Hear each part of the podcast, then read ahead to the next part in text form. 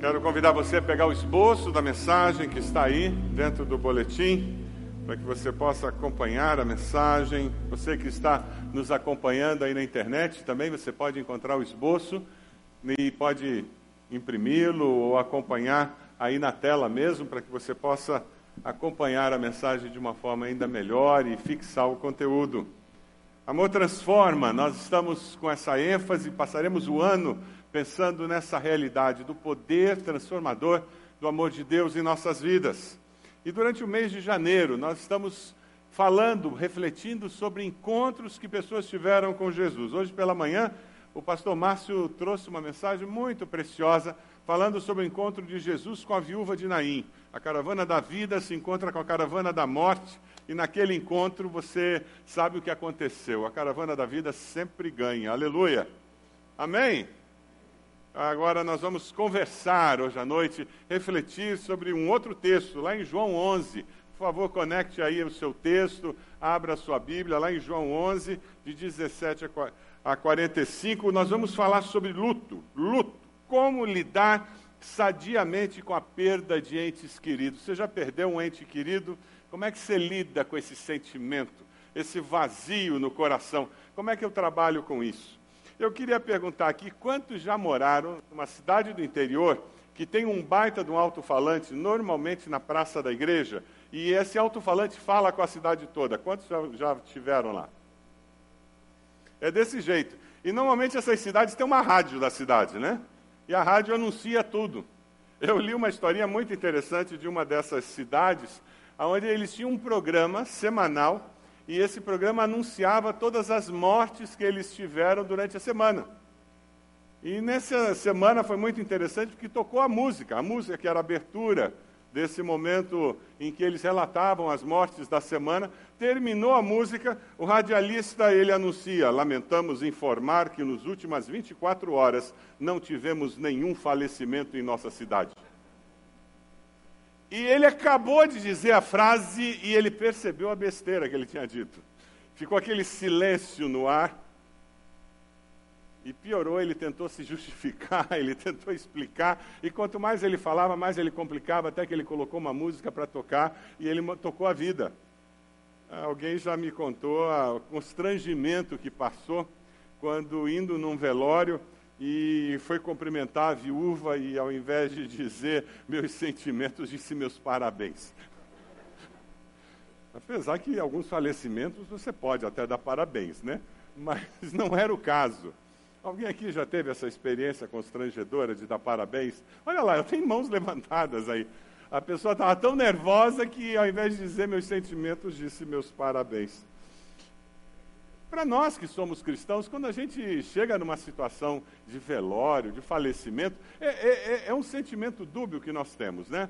É verdade que nós sabemos que aquela pessoa que morreu, se a gente fosse perguntar para ela, você quer vir, voltar ou quer ficar por aí? A resposta era não, não me leve de volta. Porque quem chega no céu não quer voltar. É o que a Bíblia fala, e nós temos essa convicção. E quando você vai num velório, na realidade você está focando nos parentes, nos que ficaram. Coitados dos que ficaram. Porque eles é que vão sofrer, eles é que vão ficar com vazio no coração, eles é que vão ter que reestruturar toda a sua existência sem a presença física daquele ser amado, aquele ente amado. E o que você vai fazer é tentar confortar aquela pessoa. Ao mesmo tempo que é verdade que nós sofremos, mas a, a gente sabe que quem partiu e se conhece a Cristo como Salvador está infinitamente melhor. O texto que nós vamos estudar hoje é o texto da morte de Lázaro. Lázaro significa Deus é minha ajuda, e nessa situação, mais do que nunca, ele descobriu que Deus era a sua ajuda. Ele tinha duas irmãs, ele era o provedor da casa, mulheres não trabalhavam fora naquela época, ele garantia que as irmãs tinham proteção física, porque naqueles dias a mulher era considerada como um objeto de luxo, a mulher não tinha valor como pessoa, como cidadã. Então, duas mulheres sem ter um homem para protegê-las fisicamente e financeiramente, elas certamente seriam abusadas, elas certamente seriam tratadas como ninguém, e a, a presença física de Lázaro era muito importante. E ele faleceu.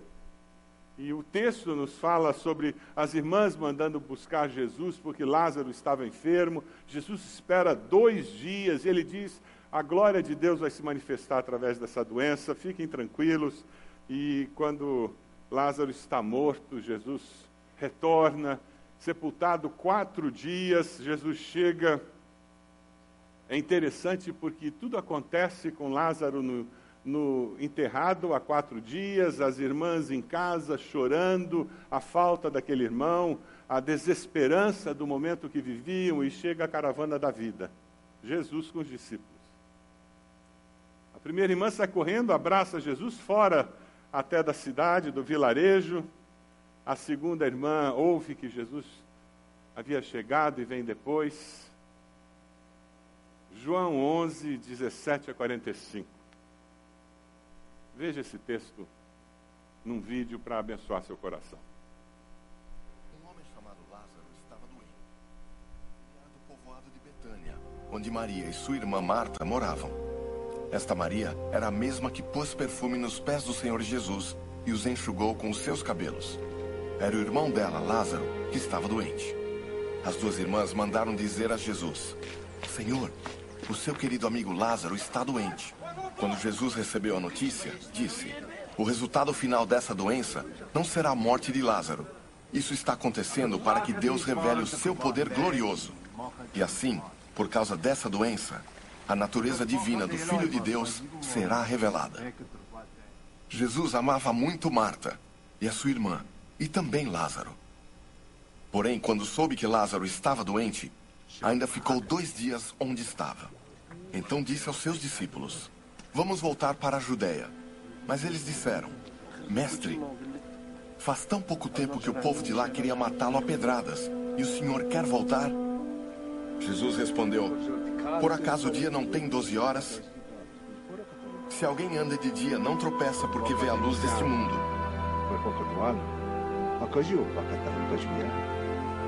Mas, se anda de noite, tropeça porque nele não existe luz. Jesus disse isso e depois continuou: O nosso amigo Lázaro está dormindo, mas eu vou lá acordá-lo. Senhor, se ele está dormindo, isso quer dizer que vai ficar bom, disseram eles. Mas o que Jesus queria dizer era que Lázaro estava morto. Porém, eles pensavam que ele estivesse falando do sono natural. Então Jesus disse claramente: Lázaro morreu. Mas eu estou alegre por não ter estado lá com ele Pois assim, vocês vão crer. Vamos até a casa dele. Então Tomé, chamado o gêmeo, disse aos outros discípulos: Vamos nós também, a fim de morrer com o Mestre.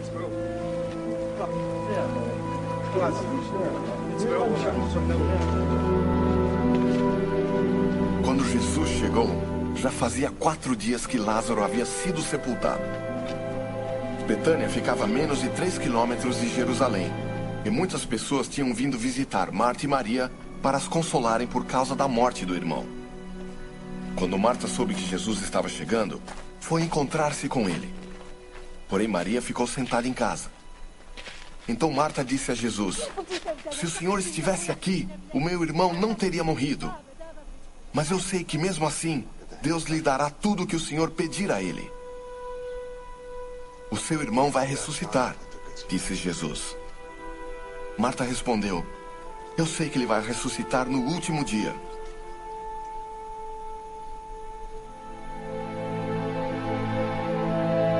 Então Jesus afirmou: Eu sou a ressurreição e a vida.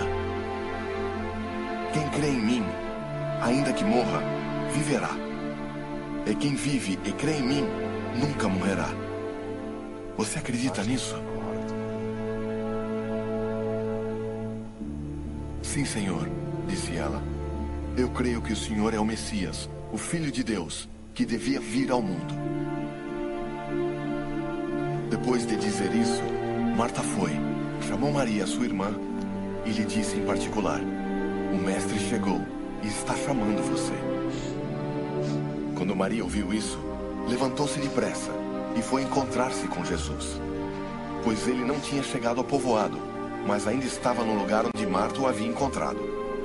As pessoas que estavam na casa com Maria, consolando-a, viram que ela se levantou e saiu depressa.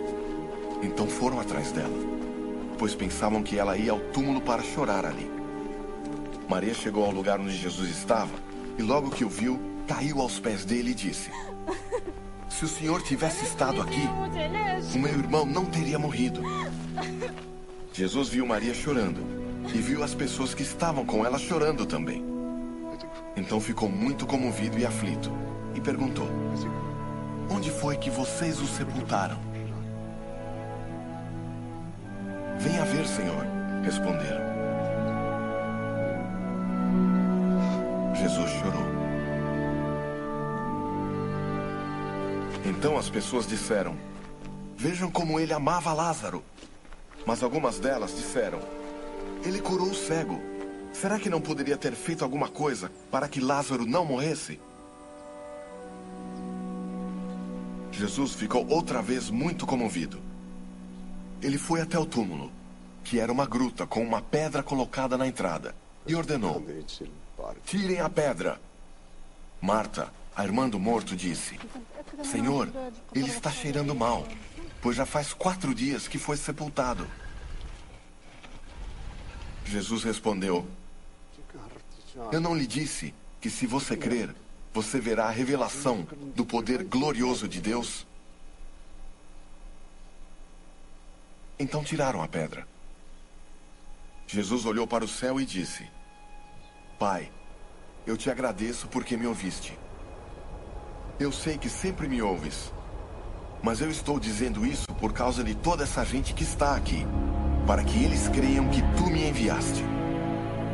Depois de dizer isso, gritou: Lázaro, venha para fora.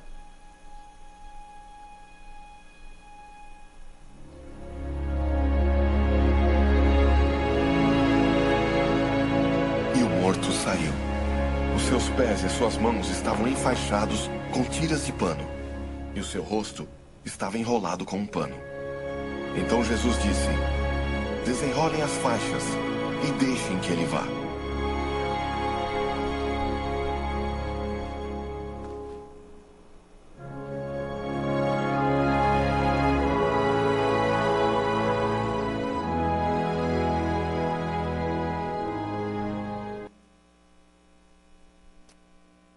Caravana da vida encontra a caravana da morte. Vida na morte é o tema desse sermão hoje. Jesus é aquele que traz esperança para o coração desesperançado. Se você olhar no texto, os versículos 21, versículo 32, você encontra duas irmãs. Senhor, se estivesses aqui, o meu irmão não teria morrido. Quantas vezes no seu coração você já não disse isso para Deus? Deus, se o Senhor tivesse agido, meu filho não teria feito isso. Se o Senhor estivesse aqui, eu não teria esse problema na empresa. Se o Senhor tivesse agido, eu não teria essa dificuldade financeira. Se o Senhor tivesse intervido, eu não teria esse problema de saúde. Deus, onde o Senhor está? Deus, se o Senhor estivesse aqui, o meu irmão não teria morrido. Por certo, as duas devem ter conversado. Elas mandaram chamar Jesus porque, por certo, elas sabiam. Ele curou a tantos, imagina se não vai curar Lázaro. Elas haviam conversado. Foi a primeira coisa que disseram quando encontraram com Jesus. Momento de dor, momento de crise. Uma dica: nunca tome decisões quando você está enfrentando uma crise. Quando você enfrentar o luto, não venda a casa, não venda o apartamento, não tome decisões muito sérias. Momento de crise é momento para juntar informações, coletar dados. Quando a poeira assenta, aí sim é momento de tomar decisões. No meio da crise, as nossas percepções estão distorcidas. As nossas emoções embotam a nossa capacidade de discernir o bom do melhor, o que é ruim, o que não é, o que é correto, o que não é.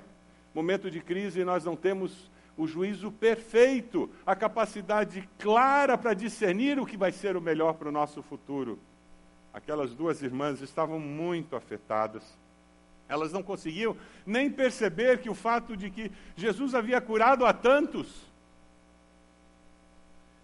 o fato de que Jesus era o Filho de Deus poderia fazê-lo até ressuscitar o irmão. Foi o que Jesus fez. Se você olha o versículo 23, olha o que, que ele diz.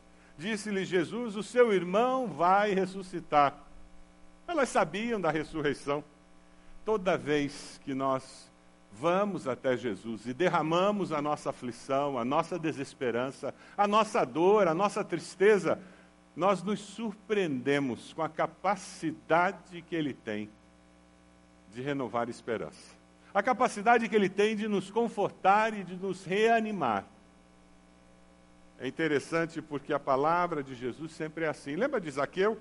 um homem rejeitado, desprezado, ninguém queria saber de Zaqueu. Ele sobe na árvore para ver Jesus, porque se ele entrasse no meio da multidão, ele seria cotovelado, ele seria judiado, porque todos odiavam Zaqueu. Ele sobe porque ele era baixinho, mas também porque ele tinha medo de se misturar com as pessoas. Ele ouve: Eu vou jantar na sua casa, Zaqueu. E daquele jantar, Zaqueu descobre vida eterna com Cristo Jesus a sua vida é modificada. Lembra daquela mulher que trouxeram, jogaram na frente de Jesus, ela estava em adultério, ninguém trouxe o homem, só trouxeram a mulher. Jesus olha para aqueles homens e disse: Aquele que não tem pecados, atire a primeira pedra. E começa a rabiscar na areia. E o texto bíblico diz que um a um eles foram saindo, do mais velho ao mais novo. E ela diz: Senhor, foram todos embora. E ela ouve de Jesus uma palavra de esperança, ele dizendo: Vá e não peques mais. A palavra de Jesus é sempre uma palavra de esperança. Na minha vida, ele deu uma palavra de esperança, ele continua dando. E na sua vida, você tem encontrado uma palavra de esperança em Jesus? Quem sabe você veio hoje à noite com o coração pesado, carregado, sobrecarregado, um sentimento de que eu não consigo mais, não tem mais jeito. Meu casamento não tem mais jeito, minha família não tem mais jeito. Olha, profissionalmente eu acho que eu vou jogar os bets, eu não aguento mais. Olha, sabe aquele filho, não, adianta, não tem mais jeito. Eu quero dizer para você, tem jeito sim. Com Jesus sempre tem jeito. Amém. Esse é o Deus que nós servimos.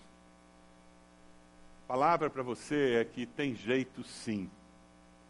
A palavra de Deus para você nessa noite é que há esperança sempre quando nós buscamos a presença de Deus. Jesus fala com ela sobre ressurreição e ele fala com autoridade, porque ele não estava falando simplesmente de uma cura física. Ele aproveita aquele momento para ensinar sobre uma realidade muito maior. Ele fala sobre uma cura física, uma restauração de vida num corpo inerte, mas ele aproveita para ensinar sobre a ressurreição eterna. Jesus ia ressuscitar o corpo de Lázaro, ia dar vida àquele corpo inerte a ressurreição de corpo de Lázaro, mas Jesus estava falando da ressurreição eterna. Aquela que ele experimentou no túmulo três dias depois de morrer. Lázaro voltou a viver como filho da viúva de Naim, voltou a viver. Mas alguém já encontrou Lázaro por aí? Não, ele morreu de novo. Porque a ressurreição que ele experimentou foi a ressurreição do corpo físico. Jesus ressuscitou.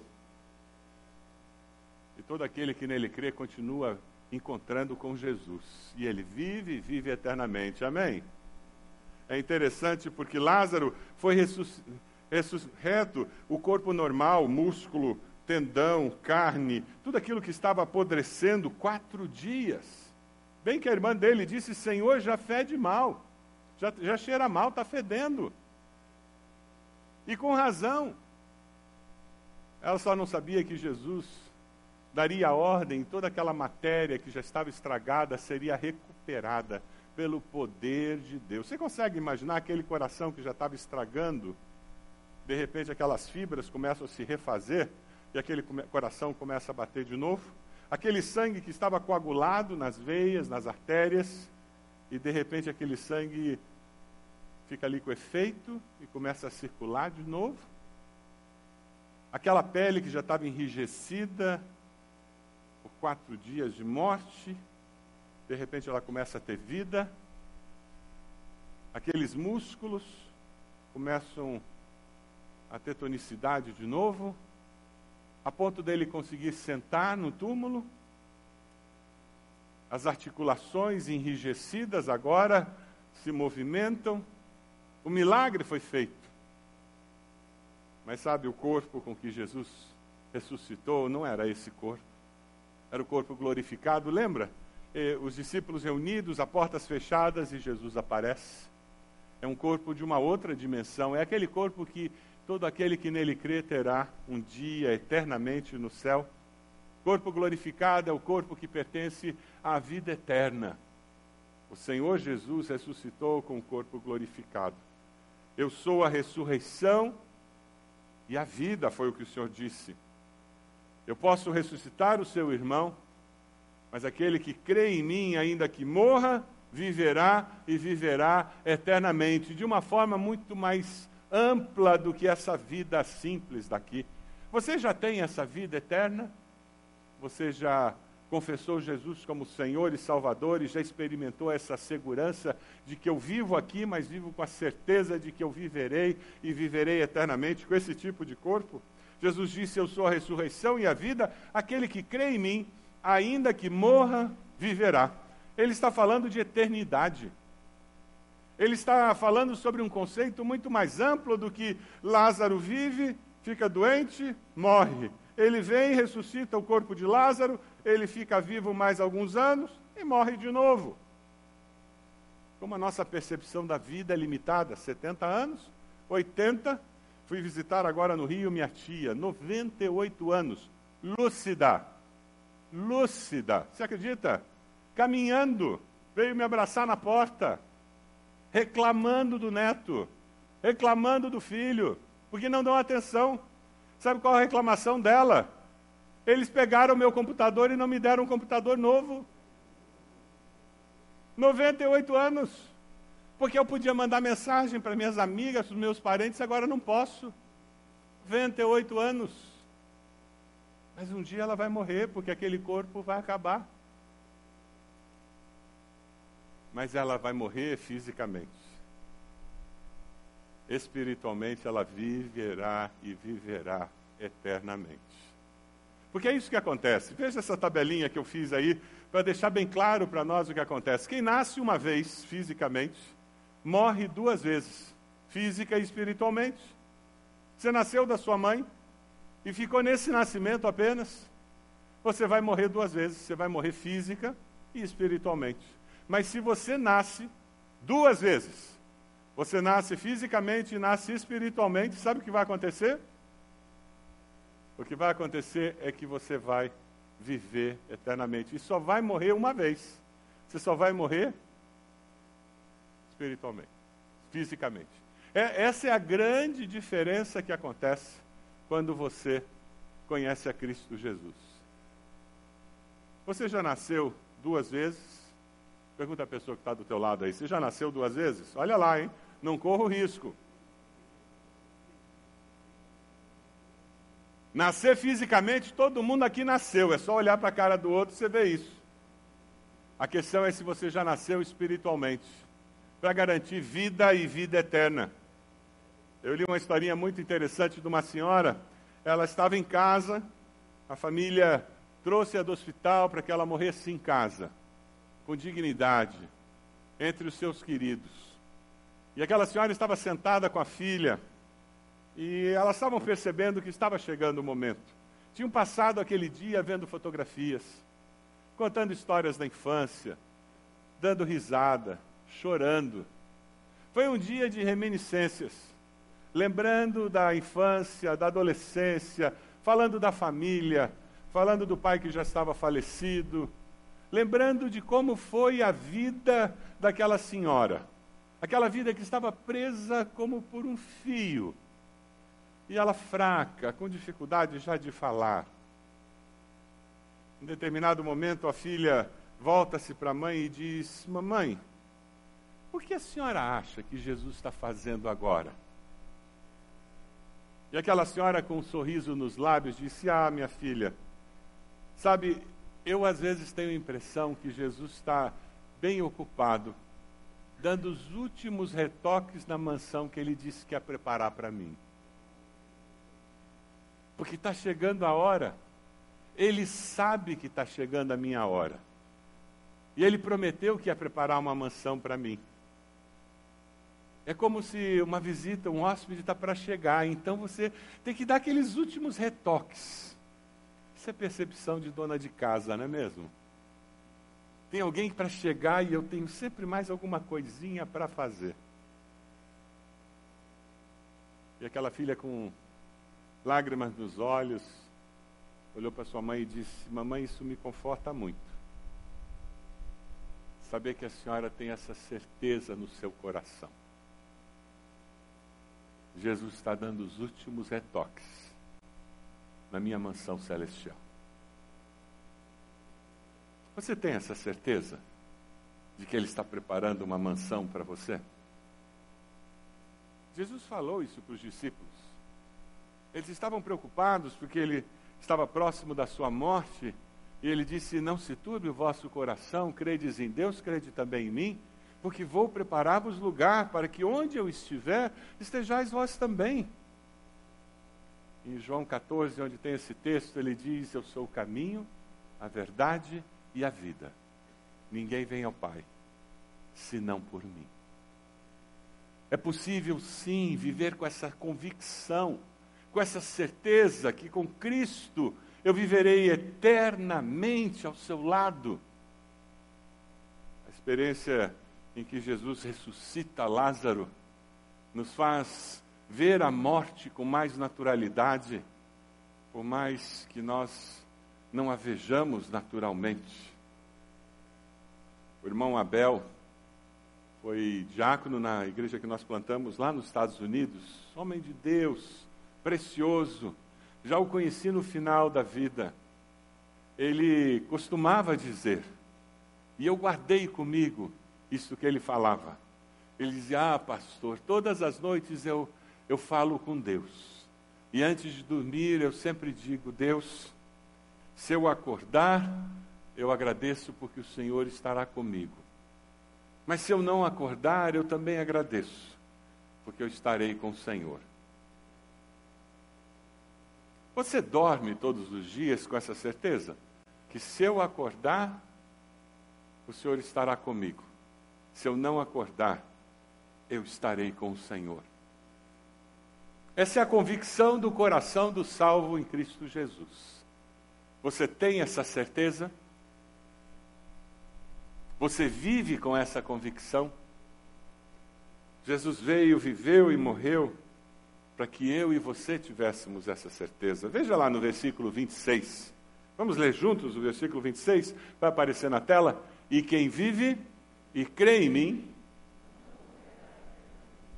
você crê nisso? A mensagem do Evangelho é muito clara com relação a isso. A importância de nós assumirmos claramente a nossa posição diante da verdade da vida eterna.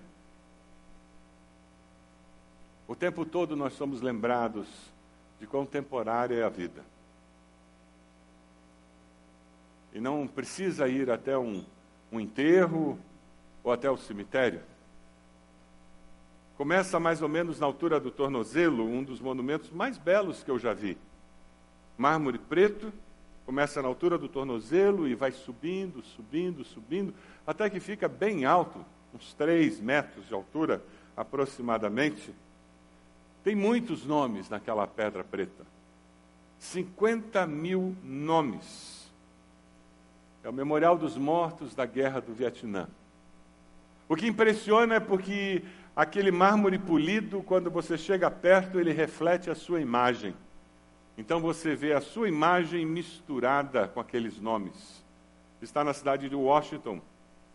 Essa lista de mortos. É uma lista de mortos. E normalmente nós andamos atrás de listas de mortos. Quando uma tragédia acontece, quando um acidente, como aquele da Chape, do time de futebol, todos queriam saber quem foram os sobreviventes, quais, são quais eram os nomes dos que faleceram. Listas de mortos. Mas sabe, a Bíblia nos fala de uma outra lista a lista dos vivos. Lá no livro de Apocalipse. A lista dos vivos a lista dos nomes encontrados no livro da vida. Vi também os mortos, grandes e pequenos, em pé, diante do trono, e livros foram abertos. Outro livro foi aberto, o livro da vida.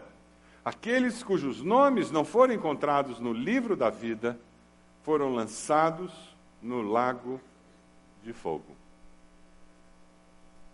A Bíblia não tem uma lista de mortos, ela tem uma lista de vivos. E quem não estiver na lista de vivos, perde o privilégio de viver eternamente na presença de Deus. Porque essa pessoa escolheu enquanto estava viva que não precisava de Jesus, que não queria ser discípulo de Jesus, que não aceitava o perdão alcançado por Cristo na cruz. Usando o seu livre-arbítrio, ela escolheu não fazer parte da lista de vivos.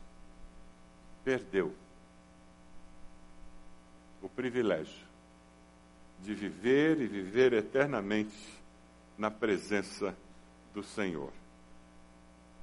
Versículo 27 é a resposta de quem quer fazer parte dessa lista dos vivos. Sim, Senhor, eu tenho crido, disse ela. Tenho crido que tu és o Cristo, o Filho de Deus, que devia vir ao mundo. Vamos ler todos juntos? Sim, Senhor, eu tenho crido que tu és o Cristo, o Filho de Deus, que devia vir ao mundo. Você pode fazer essa confissão hoje. Quem sabe alguém convidou você para vir ao culto, ou você veio, ou você tem frequentado nossa igreja já há algum tempo, mas hoje você tem consciência muito clara que você ainda não fez essa confissão de que Cristo Jesus é o Filho do Deus vivo, que veio ao mundo para ser o seu Salvador pessoal. Hoje você tem consciência muito clara de que seu nome ainda não está na lista dos vivos. E você terá oportunidade a pedir a Deus que Ele escreva o seu nome na lista dos vivos. Mas sabe quando você vê toda essa situação que aconteceu com Marta, Maria, que aconteceu com Lázaro, essa situação que aconteceu com todos que estavam ali, algo que nos chama a atenção é a capacidade de Jesus de empatizar conosco e perceber as nossas dores, sentir as nossas dores e carregar os nossos fardos ao longo da vida. Veja o versículo 35. É o menor versículo da Bíblia. O que, que diz o versículo 35? Jesus sabe o que é sofrer. Não apenas pelo sofrimento pessoal dele, mas porque ele sofre com você. Sofre as dores que você sofre. É interessante porque as pessoas olham e dizem: Vejam como ele amava, no versículo 36. Vejam como ele amava Lázaro. Na realidade, Jesus está profundamente comovido com toda a dor que envolve aquela família. É muito mais do que simplesmente ver pontualmente aquela situação. Jesus percebe tudo que está envolvido na causa, nas consequências do momento de dor que você passa. Quando nós nos relacionamos com Deus, nós podemos caminhar com a segurança de que Jesus, outra vez profundamente comovido, ele vai até o lugar aonde existe a fonte da sua dor. Elas choravam, elas sofriam, e a causa era a morte do irmão. Ele foi até o sepulcro e ele interviu naquela realidade. Vá até Jesus e diga onde está a fonte da sua dor. De onde vem a tristeza? Quem tem causado ou o que tem causado as lágrimas que brotam dos seus olhos? E vá com ele até a fonte da sua dor. E deixe Deus fazer o milagre. É muito interessante quando você começa a ler esse texto, existem alguns princípios de vida muito simples e que às vezes nós complicamos. Eu devo fazer as coisas e, e, depois pedir a bênção de Deus, ou eu devo ficar inerte, passivo, e Deus vai fazer alguma coisa? Como é que eu devo agir e como é que eu uso meu, meu bom senso, meu livre-arbítrio? Esse texto é um exemplo claro do que Deus espera que nós façamos com as nossas vidas, com as nossas habilidades, com a nossa inteligência, com as oportunidades que Ele nos dá. Veja ali os versículos 39 e 44 do texto. Deus age, o ser humano age, mas Deus sempre, Deus sempre espera que o ser humano faça o que ele pode fazer sob a sua direção. Anote isso. Deus age, o ser humano age, e Deus sempre espera que nós, eu e você, façamos o que nós podemos fazer sob a direção de Deus. Deus quer ajudar você a encontrar emprego? Quer, claro que quer. Mas não pense que Deus vai fazer o currículo que você tem que fazer, não. Quem vai preencher o currículo é você. Não pense que Deus vai entrar na internet e mandar o currículo por você. Não vai. Não pense que Deus vai até aquela empresa fazer entrevista. Não vai, não. É você que vai. Deus quer ajudar você a melhorar a sua família? Pode ter certeza que Ele quer.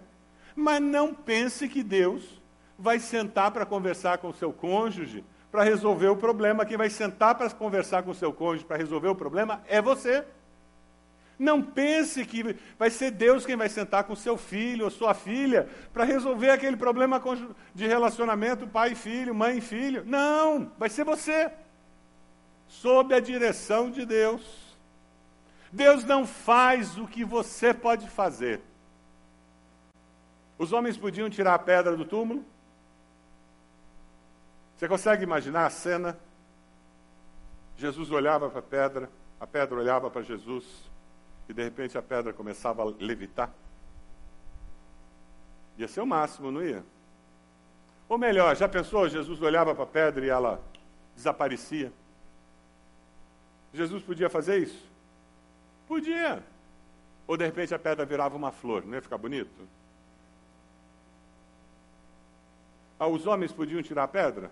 Podiam. O que, que Jesus fez? Vão lá e tirem a pedra. Lógico.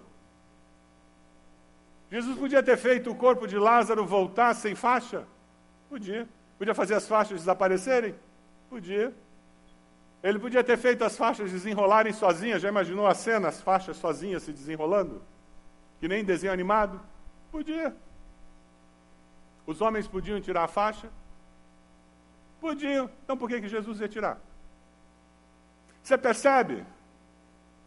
Você pode tomar o remédio, então não espere que Deus vai resolver o seu problema de saúde se você pode tomar o infeliz do remédio. Tome o remédio, vá no médico, para isso que tem médico. Faça o exame, faça a quimioterapia. Sob a direção de Deus. Faça tudo isso orando, faça tudo isso dependendo de Deus, faça tudo isso pedindo que Deus abençoe o médico, que Deus abençoe o tratamento, que Deus vá além. Por quê? Porque você pode fazer todo o tratamento e não dar resultado. Já viu isso?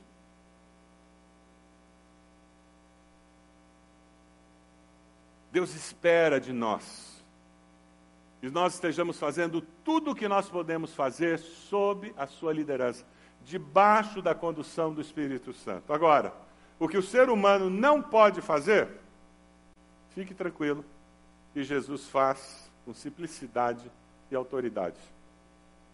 Eles podiam ressuscitar Lázaro? O que, que Jesus fez? Lázaro, vem para fora. Simples. Com simplicidade, com autoridade.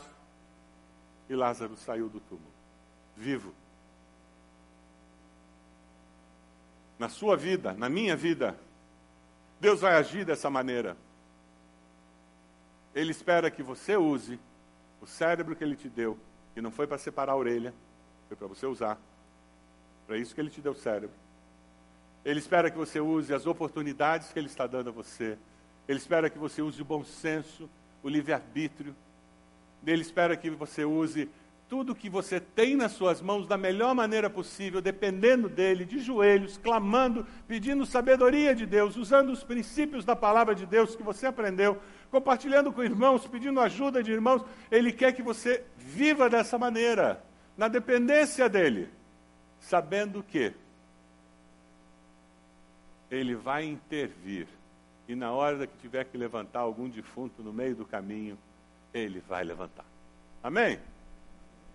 O poder de Deus se manifesta de uma forma sobrenatural na nossa existência, porque Deus é maior do que toda e qualquer circunstância que se apresente a nós. O Deus que renova a esperança é o Deus que tem poder para levantar mortos, para curar enfermos, para restaurar casamento, para renovar o ânimo, para re renovar a capacidade de crer naquele que não crê mais. Quem sabe a sua fé anda fraca, está desanimado, achando que não tem mais jeito. Eu quero dizer para você que tem. Com Deus tem jeito. Pode acreditar que é possível. Na desesperança, Jesus é a esperança de que a sua vida pode ficar melhor. Amém? Você crê que Deus pode mudar a sua vida para melhor? Você acredita nisso? Sim ou não? Você crê que Jesus venceu a morte e que você pode viver eternamente com Ele no céu? Sim ou não? Sim? Você crê que Jesus sofre com você e age para proteger você em todas as circunstâncias? Você pode abaixar sua cabeça, por gentileza? Momento seu com o Senhor. O que Deus falou ao seu coração através dessa mensagem? O que você está levando para casa hoje? Como Deus aplicou essa mensagem à sua vida? sabe, você veio hoje e você está dizendo, pastor, eu preciso confessar Jesus como meu Senhor e Salvador. Hoje eu entendi que eu preciso me arrepender dos meus pecados. Eu preciso aceitar a Cristo, reconhecer que Ele morreu naquela cruz para ser o meu Senhor e Salvador. Eu entrego a minha vida a Ele. Eu quero viver com a certeza de vida eterna ao lado dele. É essa a sua decisão? Faça uma oração muito simples, onde você está, dizendo: Senhor meu Deus, diga isso para Deus. Eu me arrependo dos meus pecados. Eu te peço perdão. Eu confesso Jesus, diga isso para Deus, como meu Senhor e Salvador. Eu reconheço que o sacrifício dele na cruz foi no meu lugar. Toma minha vida em tuas mãos. Me dê uma nova vida e segurança de vida eterna contigo por toda a eternidade. Você fez essa oração, levante sua mão, onde você está? Eu gostaria de orar por você. Graças a Deus, graças a Deus. Pode abaixar. Graças a Deus, pode abaixar. Mais alguém? Onde você está? Desse lado aqui, graças a Deus, pode abaixar. Mais alguém? Levante sua mão. Onde você está? Mais alguém? Levante a sua mão, depois abaixe. Mais alguém fez essa oração? Graças a Deus. Mais alguém? Graças a Deus. Graças a Deus. Vamos ficar de pé? Eu queria convidar você que levantou a mão para vir aqui à frente. Nós queremos orar por você. Nós queremos ter conselheiros aqui orando especificamente por você nessa decisão tão importante que você tomou. Peça licença à pessoa do lado, quem sabe peça para a pessoa do lado vir com você aqui na frente. Isso, pode chegando. Venha chegando até aqui. Isso mesmo. Nós queremos orar por você, abençoar a sua vida. Isso. Venha chegando, isso mesmo. Pode vir, isso mesmo. Nós temos conselheiros, temos pessoas aqui que são prontas para orar por você. Deus abençoe. Que coisa boa, graças a Deus.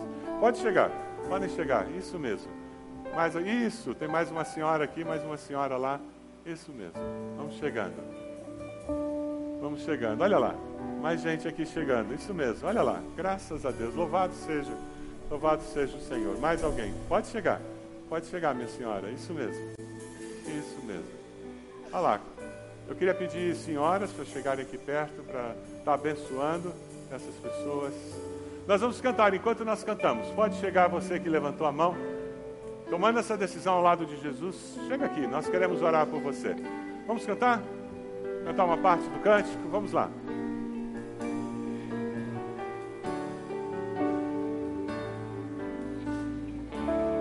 Mestre, eu preciso de um Transforma minha vida, o meu estado. Faz tempo que eu não vejo a luz do dia. Estão tentando sepultar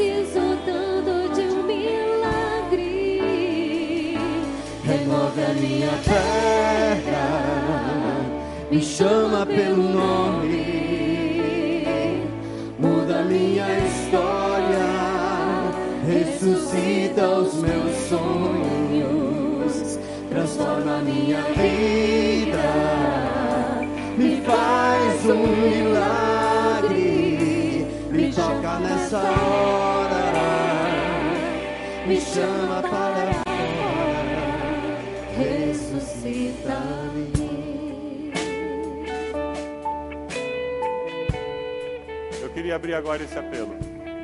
De repente você tem um Lázaro que precisa sair.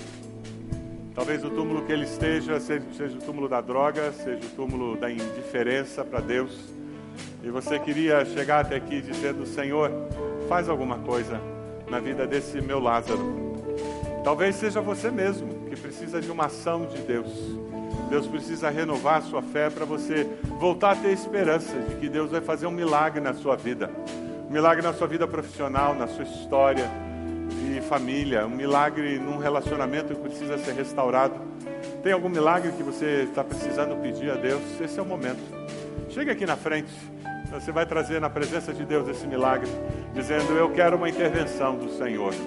Eu preciso ver esse milagre acontecer na minha família, na minha vida profissional, na, lá na, na minha escola, na minha faculdade. Eu preciso, Deus, que o Senhor venha operar um milagre, renovação. Faça isso. Enquanto nós cantamos, chega aqui. Nós queremos ver esse milagre acontecer na nossa família, na nossa vida.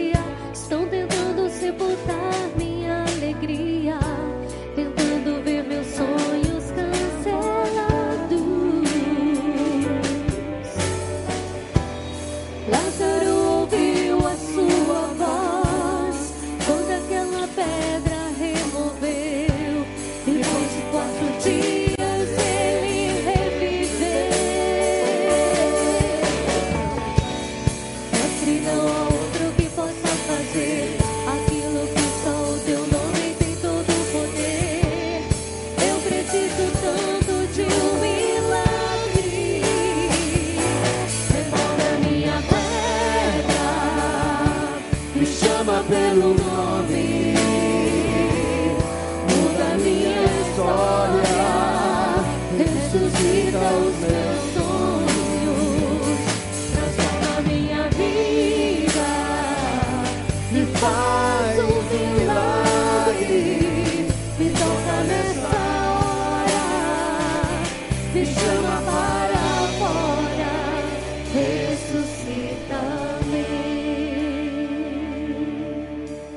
Deus amado, nós damos graças ao Senhor, porque teve um dia que nós ouvimos do Senhor: vem para fora, sai dessa essa vida seca que você vive, sai dessa vida sem esperança. E Deus, nós descobrimos vida e vida abundante, vida eterna no Senhor Jesus. O Senhor transformou a história da nossa vida, como o Senhor transformou a história da vida de Marta, Maria, de Lázaro daqueles que estavam ao redor deles, o Senhor transformou a história da minha vida e de tantos que estão aqui. Eu te louvo por esses que tomaram uma decisão ao lado de Jesus hoje. Deus abençoa-os, como só o Senhor pode abençoá-los. Confirma com teu Santo Espírito essa decisão tomada ao lado de Jesus nessa noite, Deus. Faça com que eles caminhem e se tornem discípulos que levem outros a se tornarem discípulos de Jesus. Abençoa-os, ó Pai. Ó Deus, nós trazemos nas nossas mãos pedidos de milagres que carecemos do Senhor. Ó Deus, o Senhor conhece o anseio do coração de cada irmão e irmã que está aqui no teu altar. E nós pedimos que o teu Santo Espírito, Senhor, esteja atendendo a prece de cada um deles. Ó Deus, que eles possam perceber o milagre. Eles possam perceber, ó Deus, quais são as faixas qual é a pedra que tem que ser removida e que, sob a tua liderança, eles estejam agindo, dependendo do Senhor e confiando, crendo que no momento certo o Senhor intervirá e fará o milagre que só o Senhor sabe fazer, como só o Senhor pode fazer.